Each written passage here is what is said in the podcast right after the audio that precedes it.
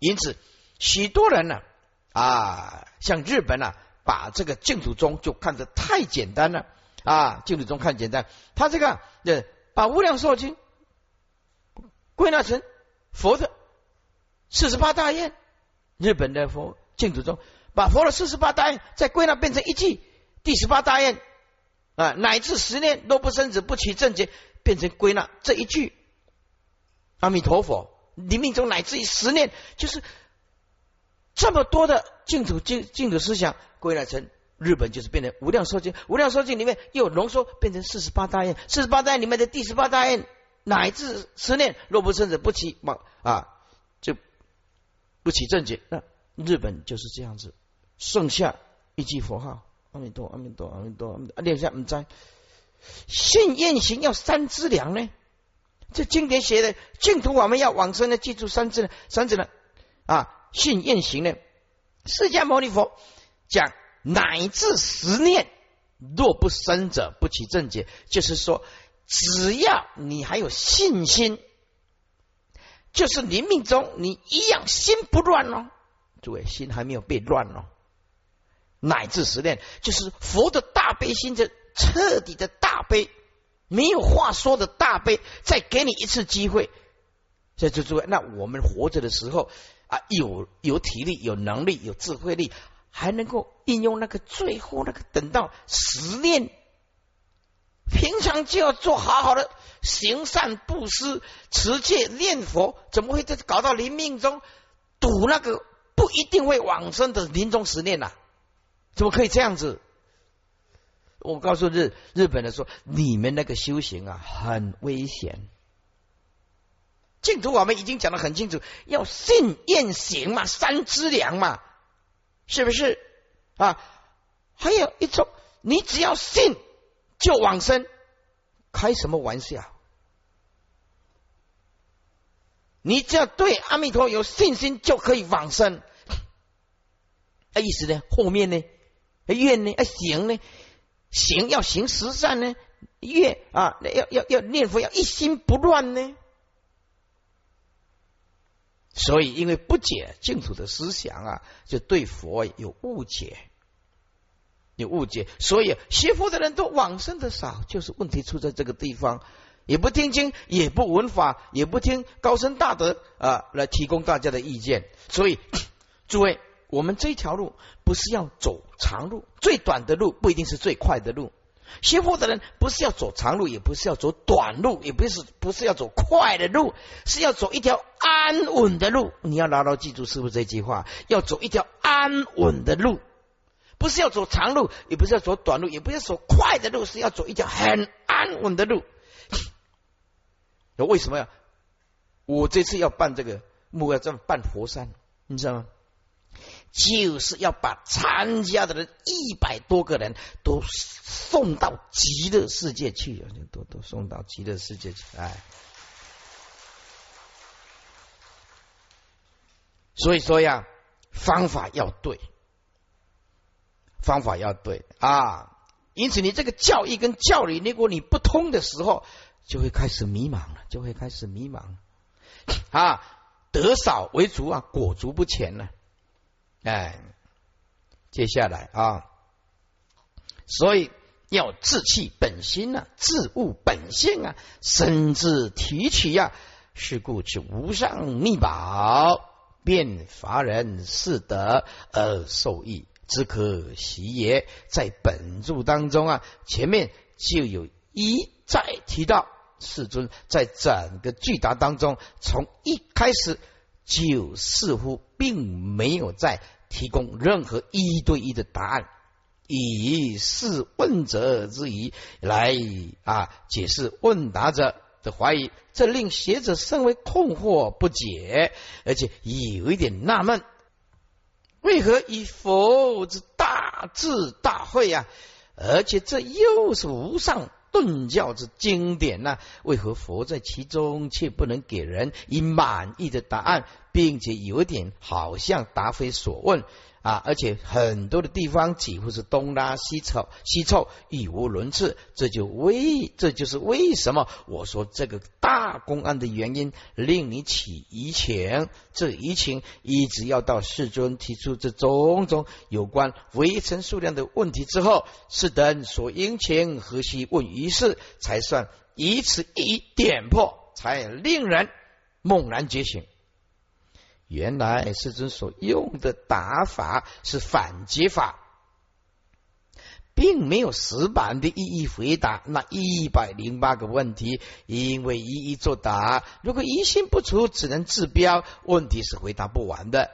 所以啊，很多一面人来写写问问问问题，一直在回答。那个一面过了一天多少，你知道吗？一通，啊，那一通，啊，那。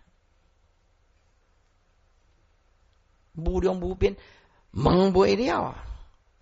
自己也也不看经典，然后就是师傅，你告诉我怎么意思？我是跟他讲啊，《楞严经》里面讲的很清楚。哎，看又写来《楞严经》，我看不懂了，你直接告诉我了。会答不了了啊！会答不真的啊！师傅的往生被怎么用啊？往生被早就解释了，临终被人解释很清啊。这个金光明沙怎么用啊？怎么样啊？这鬼坑龙的不接啊？对不对啊？当然也也有一些啊，写的也算不错的文章了，也算不错的文章啊，值得参考。所以啊，这个问题会问不完，这个就是啊，如果疑心不除啊啊，诸位啊，这里要画双红线哈。若疑心不除，只能治标，问题是回答不完的。这句就是众生就是这样，要算了啊。所以你一定要明本心、见本性，也就万法的问题就解决了，了悟诸法本空的这个道理。那么问题就解决。又因此间为见上上机人，其此不再满足其攀岩外境之好奇心，令之欢喜，乃在当下令其顿时一切疑心，方是治本之道。复次，师尊在此的意义点拨了，亦非猝然行之。而是借助从上面以来一连串提出的种种大小对比以及重要性与不重要性对比的例子，方得蓄势待发，一触而中，圆满完成。因为那一些例子都意含如前所说，大会，你以为你所问的才是大问题吗？才重要吗？而你没问的就不是问题吗？就不重要吗？而且这些有关微尘之数量以及度量衡的问题，就都不重要吗？不值得一问吗？在这十法界众生呢，六凡四生身中的微尘数量多寡，难道不重要吗？不值得一问吗？不应有如是分别执着，这些根本问题你不问，你还问什么嘞？你哪有时间问问啊？你哪有时间问别的问题啊？因为连你自己呀自身的情况都不能了解，怎能了解一切法？因此，一切法当求其本，不应有任何的分别执着啊！知其若大若小，若重要若不重要。所应问，若不应问，因此世尊提出大小及重要性的对比之例，须弥日夜以微尘啊成强烈的对比，其目的就是要借重这些啊，在空性的思想里面，没有什么大问题、小问题、重要不重要的问题，通通没有。这些大小问题重不重要，通通空无自性，还是去破除大会啊求索答案的迷执。诸位有所迷执，就是着一相。有着一项大小重要不重要，就有迷子；离相那颗清净心就没有迷跟子了。也有大小重要性的分别，因此才会提出大问题、重要问题来问。因为觉得这些问题重要，应该弄清楚，所以要问。而受尊的问题不是正面给他答案，却是要让他了悟。若心于一切法不分别，则无彼此，也没有大小，也无所谓的重要不重要的问题。因为诸法本空啊，善解一切便没有问题。诸位，诸法有万法不可得啊，哪有什么问题啊？对不对？问题不在外境啊，外境本质无疑啊，因为外境啊本质空寂啊，而在自心于一切法相上，就是你的内心的主观意识心。这个主观意识心安在法相上，即分大分小，分有分无啊，早断早长，早早有有早无啊，早生早无生，早有为法，早无为法，这个就是自起分别，为是自心。哎，所以万法唯心所造，就是这个道理，都是自心所起的分别、取向、取舍、执着。放掉这些，就没有任何问题。所以有疑惑啊，若不分别，则敏捷一切相，心空静极啊，法界如如一相。问题从何而来？是故若参透悟得如来。此无上微妙之旨，便一切寂然无相，更不用向人求解。解疑了，疑自不生疑故。这个就是离分别，则无疑惑；就是离分别心，就没有任何的疑惑。也就是所谓的转世啊层次。如果念念不断分别，变为妄事。便有种种的疑难困惑从中升起，以妄分别故。若一念不分别，则智慧顿生。注意，他这个一念不分别啊，疑惑顿断，此乃无上不思议言顿法门。为大心人使能得入，若小心量人，坑坑然求解，况且不坑坑然把佛法当作邪术来研究。坑坑难什么意思？就是避漏、避漏偏执、避漏见识浅薄，叫做坑坑难。就是避漏偏执、见识浅薄，叫做坑坑难啊！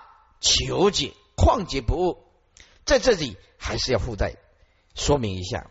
你你要啊，暂时放下来。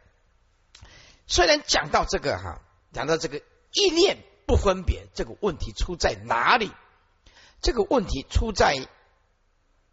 我们对心性不了悟的时候，现在讲迷跟悟。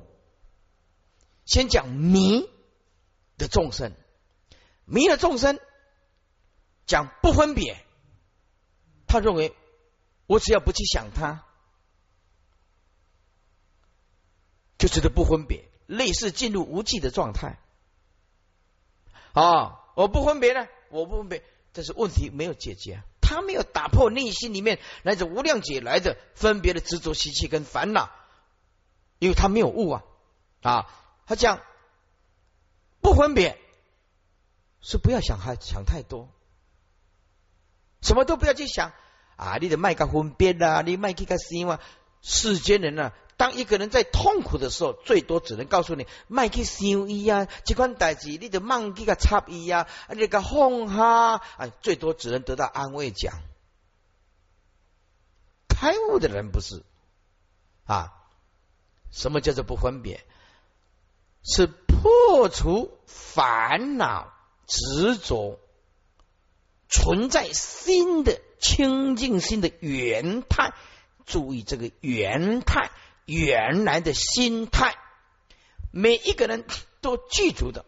注意哦，要先破除无名执着取舍，这样才叫做无分别。不是说看到这个东西啊，我不要去想它，不要去挂碍它啊，这个是得到安慰一下。这个跟不分别的心性是不一样的，所以要。切入圆顿大法，一定要破除无名。你要破除无名，必须有磨合的般若，要有大智慧，要体证到涅盘妙性，才是真正的一念不分别。这一念不分别，没有正量为正相应的东西，他怎么样都体会不出来。啊，我无那个心啊，啊，你说话你是不是不分别？不是。啊啊，我说我嘛无那个挂碍，我没有在挂碍他，那个也不是。啊，那个是世间的善良的人，你不会计较这件事情是世间善良人跟正道空性的哪一种绝对的心性的不分别是不一样的，是完全不一样的。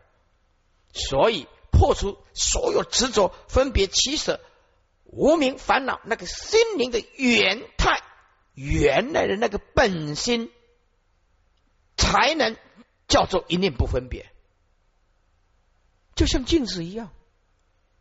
没有起舍，忽来忽现，汉来汉现。但是初步的功夫就一定要先破除，不是你没有功夫就可以大用的，你没有功夫没有办法大用的。所以一念不分别，它大用就会现前，智慧顿生，它是大大用现前，神通妙用，大波的智慧是现前的，因为体大心性如虚空。相大无量庄严，用大是神通妙用啊！所以一念不分别，即体即相即用，智慧顿生，疑惑顿除。这个是要有功夫的。所以讲到这个迷跟悟的问题是是很重要的。一般人会误会佛法。哎，你有没有分别？我我没有分别啊！啊啊，你下干单哦。对不对？哎，你没有破除那个妄，没办法存留在这个真心的原态。九十七页第四行，最后在最言数语，以为以诸善之事共参之无上顿教之无头公案作结，诸佛如来设教啊，并无实法与人。只是教令你迷子而已。诸位，这一句就三藏十二部经典完全的重点，修行就是这个重点。好，没有东西给你，只是说脱年解福。这佛法就是要解开你那个内心里面的迷茫无明而已，没有东西给你呀。啊，这几个尤其重要，只是教令，教令。佛法只是叫你离于迷执，因为你迷了，你执了，啊，就叫你离开那个迷，就变成悟；离开那个执，就变成解脱。所以佛法做什么啊？为什么要开智慧？有智慧的人就不再迷惑，也不再执着。所以如来设教，并无施法以人，只是教令。离迷子而已，就这样子。所以啊，在这里要补充一句话：你越迷的，就越离开佛很遥远；你对这个世间法越执着的，你就越离开正法越遥远。修行不需要问别人，问自己：如果你的迷减轻了。在菩提道中道上，我坚持佛陀的正法，不管吃尽多少的苦，我都要听经闻法，要自参自悟。哎，你的迷慢慢减少了，慢慢减少，你是佛弟子，你已经接近佛了，佛在你左右了。在你心中，如果你的执着慢慢慢慢慢慢，哎呀，以前呢啊一件事情三个月睡不着，哎，我现在三天，哎呃功夫好的就不用三天啊，这一天哎就放下了。嗯，你你你现在这个执着有渐渐渐渐减少了，你是接近佛的佛弟子了，你走对路了。现在的净土法门就是这样，对于。自己的脾气、个性、贪嗔痴、杀盗淫，那个迷执不放，却一直一天念佛，阿弥陀，你要见我，阿弥陀，你要见我，就是不把这一面镜子擦干净啊，不把这面镜镜子擦干净啊，就是我要见到阳光，我要见到阳光，我要见到阳光，一样的道理。所以这净土我们不了解的啊，我是靠他力，没有错啊，靠他力没有错，但是你要自立呀。你修行要下功夫啊，对不对？修那个安稳恨啊，安稳行啊。你现在降服自我，破除迷茫，破除迷子，那不是你命中更有把握吗？开摩诃般若智慧，怎么会影响到你？你求生净土啊？啊，更增进你求生净土的力道吗？所以听经无法就是有这个好处了。诸位，解开你内心的迷茫就是修行。呃，不对，不要忘记师傅这句话哈。解开你内心里面的无名烦恼，当下就是修行。你的迷惑少了，执着少了，无名变少了，痛苦变轻了啊！你就现在就是在修行。接下来，迷执既去，还同大劫。盖不迷则悟啊，不执即不忘，不忘就是真了。迷执既去啊，既悟且真。更无少法可得，因此这一百八问题表面上是堂皇耀人眼目的一百零八个问题，实则只是个迷子的问题，见尽其心，行明求实的问题。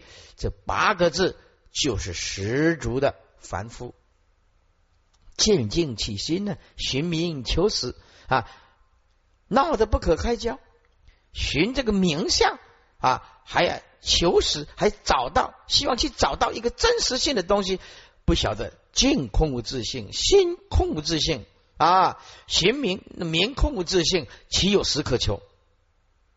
见尽其心的行明求实这个问题，因此以佛大智大会照料，只重回答了每一个问题，还会再有问题，因为迷词未破，根本迷惑疑惑还在。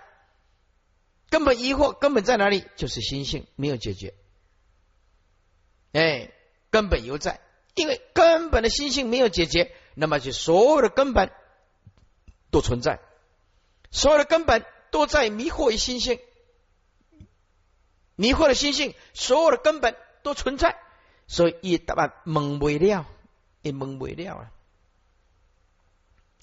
更糟的。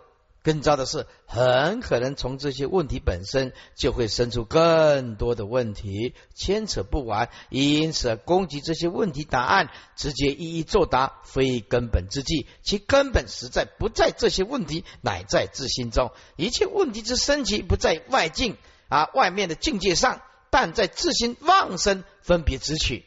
因此，佛在经中说：“莫如犬逐快，就像狗啊。”啊，在追逐一种东西呀！啊，即是此意，又六祖一言：佛之见者，自如自心，更无别佛。你的心就是佛，佛就是你那一颗清净心。盖为一切众生自闭光明，贪爱沉静，外缘内扰。外就是外面的对外语言，这个五欲六尘，内心里面呢，意识心呢，啊，烦恼无明心困扰着。甘受驱驰，什么叫做甘受驱驰呢？甘愿受到啊内外的驱驰，妄念不断，外境早已外境不断，便劳他世尊从三昧起，种种的苦口，劝令寝息啊。所以佛都告诉你，寝息就是。放下吧，人生其实有很快乐、幸福的。放下，再放下，彻底放下。凡所有相，其实都是空相。主客二观其实不存在，唯是一心，唯是真如，没有能所啊！诸位啊，晚上做梦很可怜，白天再继续做梦就更可怜了啊！所以因此啊，修学佛道，在在在诸位啊，啊，这辈子嗯没有没有听到。佛法的人是是不幸的人，不幸的人，因为他没有机会解脱。诸位啊，进入佛门的人却跟错了师傅，跟到跟错了老师，跟错了恶之见、邪见了，那就叫做大不幸。他很想修行，可是生生世世修的善根福德因缘不够，碰到了恶之见、邪见啊，坏佛正见的，而且自称为自己是善知识的，那完了。没有学佛的人是不幸，学佛以后碰到恶之见、邪见、坏佛正见，大不幸，真正的大不幸。他很想修行，却碰到了恶之见、邪见、坏佛正见，情何以堪呢？啊，接下来莫向外求，以佛无恶，故因开佛之见呢。《吉言品》第七翻过来九十八页，也是此意喽。不及此乃诸佛甚深秘密法藏啊！本只为邪人自修自正自悟自弃啊！今在此予以点明，是非得已，恐正法断结构，愿我同修啊，善之珍重啊，以不同路同行，甚莫轻视。注意听，对于不同路线的，但是同样是修行人，叫做以不同路同行，就是对于不同路线的啊。但是，确实同样都是修行人，甚莫轻视，轻就是随便，视就是开示给他听了啊。所以师傅呢，哎，在讲这个《楞严经》，是你们自己要来听的喽。哦，我没有强迫你们来听了，是不是啊？开学后，人也讲讲讲讲久了。讲讲久了，像今天就监督者人。开学后啊，爸爸妈妈会比较忙啊，小朋友啊，他就会哎比较没有时间了哦。接下来啊，免彼起谤啊，或无量罪，百劫千生不能得脱。因此啊，在座啊，诸位啊，你今天呢是法师也好，今天呢是护法居士也好。只要你出去跟他谈的，他就是不是那种根啊。像日本竹坡大学来来访问师傅啊，对不对啊？那访问师说，问题是他们对佛法不是很了解，只问了一些简单的像的问题。那听说竹坡大学也是一流的大学啊，但是好，如果说你跟他讲。法是多么的重要啊！这个文法是重不重要？听不啊？听不的是别讲呀啊！所以他问的啊几个问题啊，我就问他：你这个小女孩，你还有什么问题呀？啊，没问题，没问题就回答完了啊啊！我就跟他讲啊，你今天问的完全都是皮毛的东西呀，没有涉及到法了啊啊！日本也是这样子。啊，所以我们呢，那那个那那个徒弟啊，在尤国哈嘛，他就说啊，日本的佛教寄来的杂志了哈，都是欠人家呃因果啦啊，欠善呐啊，念念佛啦，然后啊，师傅讲的翻译成日本给日本人听，那日本人就说哇，在日本听不到讲这么深的法师，一个都没有。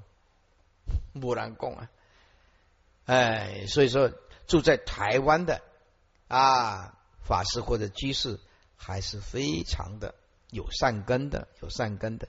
当然，日本呢有专门研究啊佛佛教学术研究的机构了啊，或者是密宗的高野山呢也都很出名。但是讲普遍性来讲的话，台湾的佛教还是普遍兴盛的啊。接下来啊。火焰挤阿耨，风阿耨复己，根根挤阿耨，毛孔眉毛己啊！注意那个“盒”字打错了啊！火焰挤阿那个是耳朵部，不是人部啊！这火焰挤阿耨，阿耨就是微尘，前面已经讲过了，就是火焰中到底有。多少微尘构成的呢？风大中有阿耨微尘，又有多少呢？负极就是又有多少呢？意思就是啊，风大中又有多少的微尘？根根就是六根中的每一根，叫做根根呐。哎，根根呐，六根中的每一根呐。有多少的微尘呢？毛孔眉毛几几就是多少了？身上的毛孔或者是眉毛到底是多少微尘所构成的？啊，大会这些问题你为什么不问呢？你认为这些问题不重要吗？整句贯穿起来就是说啊，大会火焰当中有多少的微尘？风大当中又有多少的微尘？根根六根当中的每一根，又有多少的微尘所构成？身上的毛孔跟眉毛啊，又有多少的微尘所构成？这些问题你为什么不问呢？你认为这些问题不重要吗？其实这些问题也很重要啊！你为什么不问？哎，注释啊啊，火焰就是火大，阿耨就是微尘，风就是风大，根根即阿尿，根就是六根呢？为六根当中每一根各有多少的微尘？一贯大会，火焰中有多少微尘？风大中又有多少微尘？六根当中每一根有多少微尘？身上的毛孔与眉毛又有多少的微尘？这些问题你为何不问？你认为这些问题不重要吗？全论在这四句句当中啊，世尊承上之事啊，再度把微尘问题推广了一下。到四大六根当中，最后一句的毛孔与眉毛中各有多少微尘？不是小大之对比，而是小中之小，令人遇见此问题之小，而且有反讽的味道。这些反讽的方法，下面会不断的使用以发展，以加强世尊的本意。勿使闻者不会错过其意、其深意。有唐译最后一句。眉及诸毛孔，复各几层啊？几层层，并在此下加两句：如是等诸事，银何不闻我？不，银何不问我？则反讽的语气更为加强。九十九页中间，护财自在王转轮圣地王，银河王守护，银河为解脱，广受及记说，如如之所问。护就是保护，财当然就是包括生命财产了哦。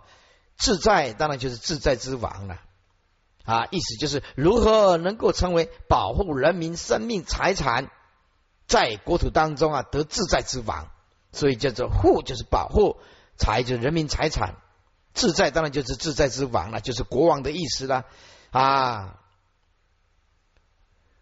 意思就是如何能够成为啊保护人民生命财产，在国土中得自在之王。接下来啊转轮圣地王，如何可以称为太平盛世当中的转轮圣地法？太平盛世啊，转轮圣王就会出世。那么世间为何？啊，银河就是为何需要王来守护？银河为解脱，如何才能作为解脱的法门？广说及据说，如如之所问。广说就是长行文呐，啊，那么据说就是简略、言简意赅之说，如如之所问，这些都是大会你所问的问题呀。我把它念一遍啊。护财自在王，转轮圣地王，银河王守护，银河为解脱，广说及据说，如如之所问。贯穿起来的意思是说，如如何能够成为保护人民生命财产，在国土中得到啊自在之王？如何可以称为太平盛世啊出现一世的转轮圣地王？世间为什么？诸位啊，王守护啊啊，银河的河底下补两个字啊，银河需要，要不然看不懂这个银河王守护在世间为何银河就是为何需要王来守护，需要国王来守护，就是世间为何需要国王来守护？银河就是如何如何才能作为解脱的法门？才能作为解脱的法门。广说即以据说，广说就是长行文。哎，广就是广泛的说，广说就是广泛说。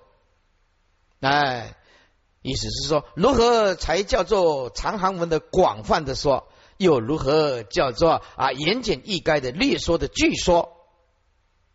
哎。如如之所问，这些都是你大会所问的问题。注释啊，护财自在王转轮圣地王，此为应前面第五十七问。云何名为王？转轮即小王。云何王守护？此为应前面第五十八问。银河守护国？银河为解脱？此应此为应前面第六十一问。解脱修行者是各有几几种？广说及据说，此为应前面第五十三问。长颂及短句，据说就是列说之意。为译作解脱广列说。第一百页一贯，如何方能成为保护人民生命财产在国土当中得自在之王呢？如何方可名为盛世的转轮圣王呢？为何世间需要王者来守护？如何方为解脱之法门？如何为广泛发挥之说法？以及言简意赅的据说？这些都是你大会所问的问题。前论在此段，世尊又重新开始引述大会前面所问的问题，但同样的也没有提供啊任何一个答案，而在最后加一句“如如之所问”，已有反讽的味道。这个反讽的语气到下面来啊，就会越来越浓。就是任何事情不是问题，而是要回光返照你那颗心。你那颗心如果迷茫，问题就是根本没有处处理。如果你开摩诃的般若智慧，了悟诸法本空，那么所有问题都不会迷茫，因为所有问题相相本空啊，相本身并没有问题啊，是因为你迷了，你执了，就成为问题。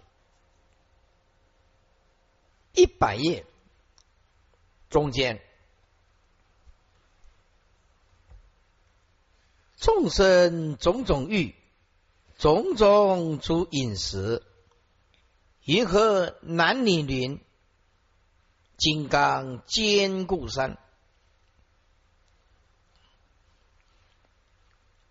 佛说啊，佛言大会啊，为什么中说？众生会产生了种种的爱欲啊，啊，种种的诸饮食的需求呢？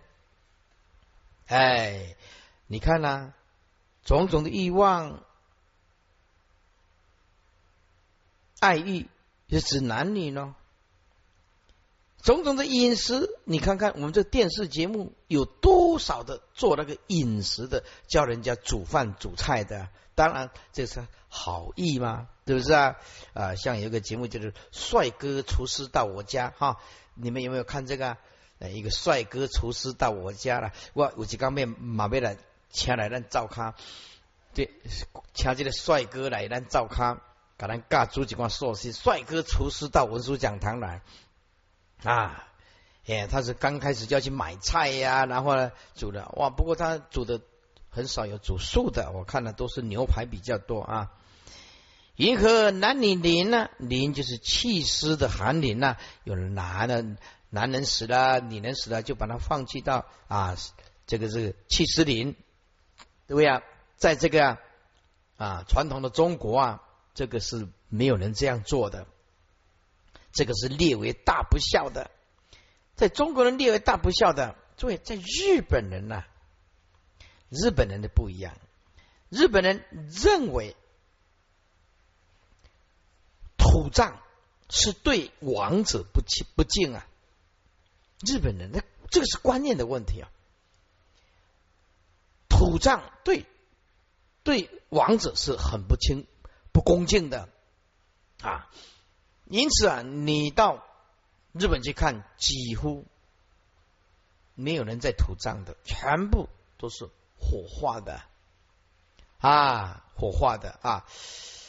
对，有一次啊，他在这个这个这个日本呢，到马来西亚，那么这个马来西亚本身是英国统治的，也统治了相当长的时间。简单讲，马来西亚跟新加坡是英国的殖民地。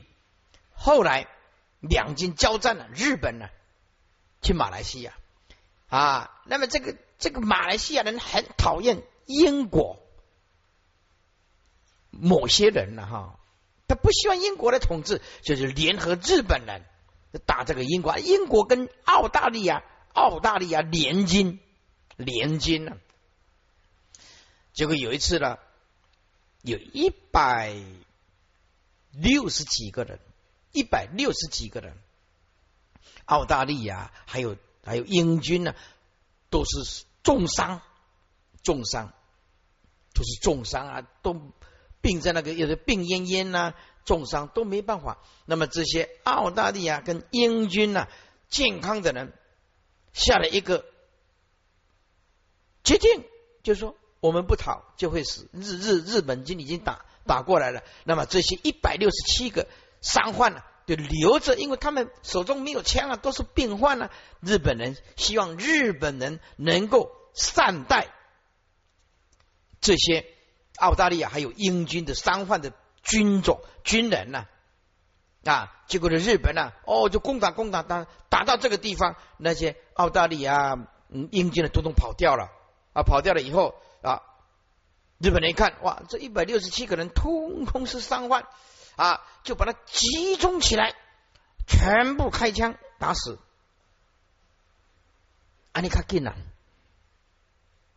战争当中也没有多的粮食啊，没有多的粮食啊，开枪全部都打死，打死以后啊，用什么？用火化。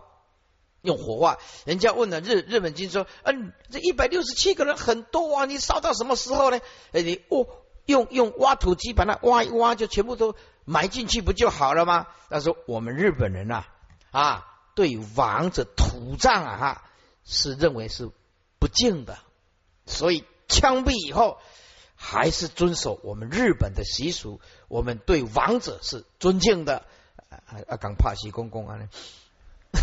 这就公不通啊！这处处充满着矛盾，而且日本人不让的土葬，通通是火葬的。啊，他认为把尸体埋在地下是对王者很不敬的，但是在战争当中那个也没办法，那个一百六十几个人这样子机枪一架起来，突突突突突突突突，就觉得都 OK 啊。我说我跟你讲哈。那我们今天呢，坐在这里听经闻法啊，还向往着极乐世界，碰到那个战争那个残酷啊，没有什么道理和可以讲的，没有什么理由可以讲的。在在战争的那个时候，枪杆子就是法力，那枪杆子就是就就是正啊，呃，就是代表一切，呃，那一支枪就代表一切，代表真理，代表法令，那没有什么王法的战争状态，还有什么？什么好谈的，是不是？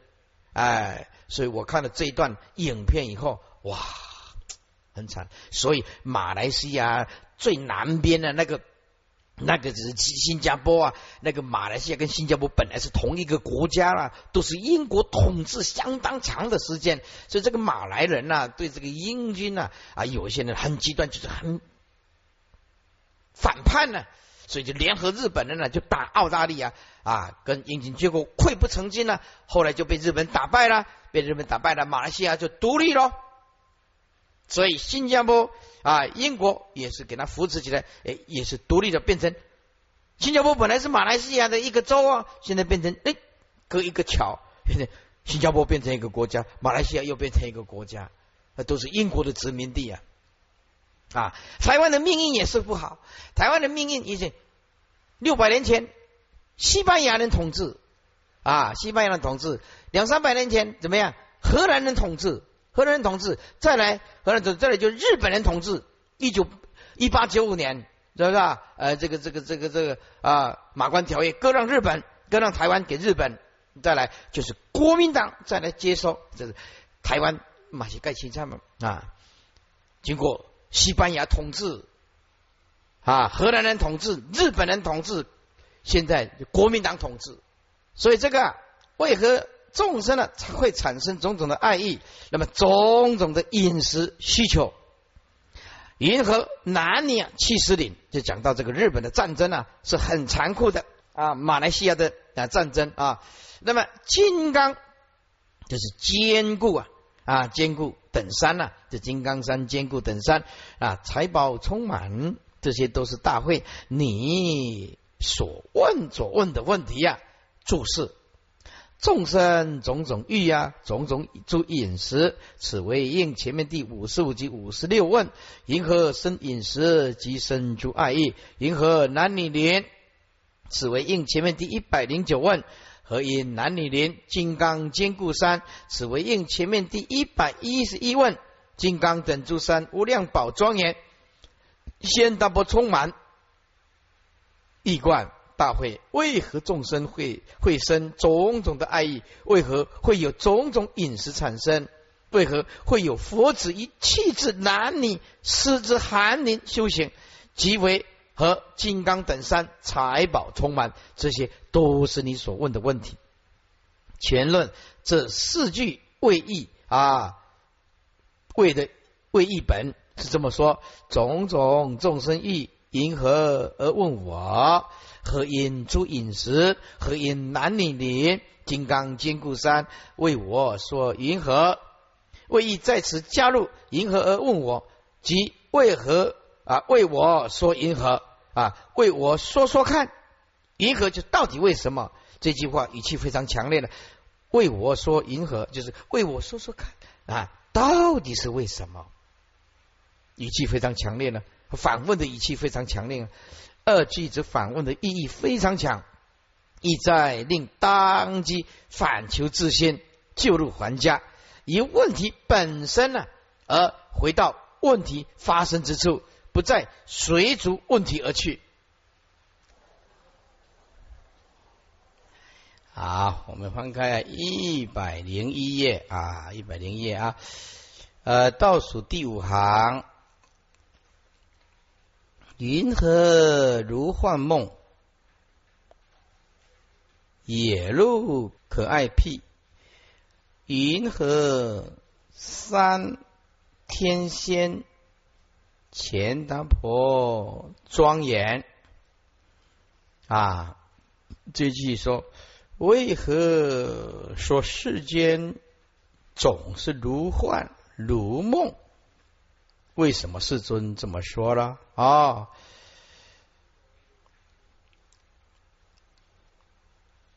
野鹿因为可爱、可贪呐，因为啊口渴而贪啊而生贪爱的比喻。就是海市蜃楼啦啊，就是野鹿可爱啊，譬喻的比喻。银河山充满着天仙的千达婆啊，为什么山充满着天仙千达婆种种的庄严？大会，你为什么要问这些问题？所以那个天仙钱达婆这五个字是连在一起的，哎，是连在一起的。银河山天仙钱达婆，哎，这样子才对。这五个字是连在一起的，他把它分开了啊。然后呢，庄严呢，就是种种的庄严。说大会，你为什么要问我这些问题呢？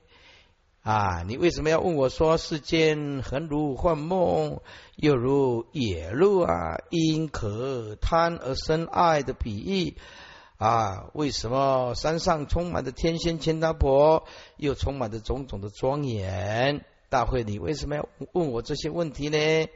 哎，就等于重复一遍一样了。注释：这银河如幻梦，野鹿可爱。啊！辟，此为应前第三十五问，说何因如幻梦即千达婆城世间热实验呢？即以水月光，因热实验可入见之，则以为是水而追逐之。所以说野鹿可爱，意思是说。啊，为何世间为如也可也入可使生贪爱所见的阳焰呢？一百零二页，银河三天仙千大婆庄严，此为应前面第一百一十一问。说基罗及铁为金刚等诸山，无量宝庄严，贤达婆充满一观。为何说世间如幻如梦，即如可入所贪爱追逐的杨艳等比喻？为何基罗山体为山金刚等诸山，充满着天仙及千大伯等种种的庄严？大会，你为什么要问我这些问题呢？这些问题其实都趋向于空无自性，本身并没有问题呀。你为什么这样一直问我呢？接下来。解脱自何所？谁服谁解脱？云何禅境界变化及外道？说修行者解脱以后，所以这个解脱啊啊，底下补两个字，你才看得懂。就是解脱以后自何所？就是到哪里去呢？啊，要不然就解脱自何所？这个问题没头没尾的，不晓得在讲些什么。解脱以后，哎。自何所到哪里去呢？哎，修行者解脱以后，自何所到哪里去呢？啊，这样才看得懂嘛！啊，谁服谁解脱？这个分迷跟悟。迷的时候，到底是谁在受受束缚？啊，有悟的的时候，到底是谁得解脱？就所以叫做这个谁服是指迷的时候。啊，解脱是指悟了的时候，说迷的时候，到底是谁在受束缚呢？悟了的时候，到底是谁得到解脱呢？银河禅境界啊，什么是禅观所观的境界？比如说，我们来修白骨观呐。不净观呐，苦观、空观呐，或者是修看这个尸体呀，来关照禅观有一定禅观的一些界限吗啊，比如说修不净观呐，观这个啊全身呐血液呀啊大小便呐，哎恶臭啊五脏六腑啊等等啊，那么我认为最快的就是观白骨观啊。我在这个白骨观呢也很受用啊，诸位你不妨啊试试看啊，这个白骨啊一下子就就知道无我了。人的最终点一定会腐烂，剩下一具白骨啊，没有任何的例外。时时刻刻能够观白骨啊，你就算不成道也会得解脱。哎。心里也会解脱很多，所以这银河禅境界呢，就是什么是禅观所观的境界？禅观所观的境界，像观不净啊，光苦啊，光呼吸啊，光无我啊，都有一定的境界啊。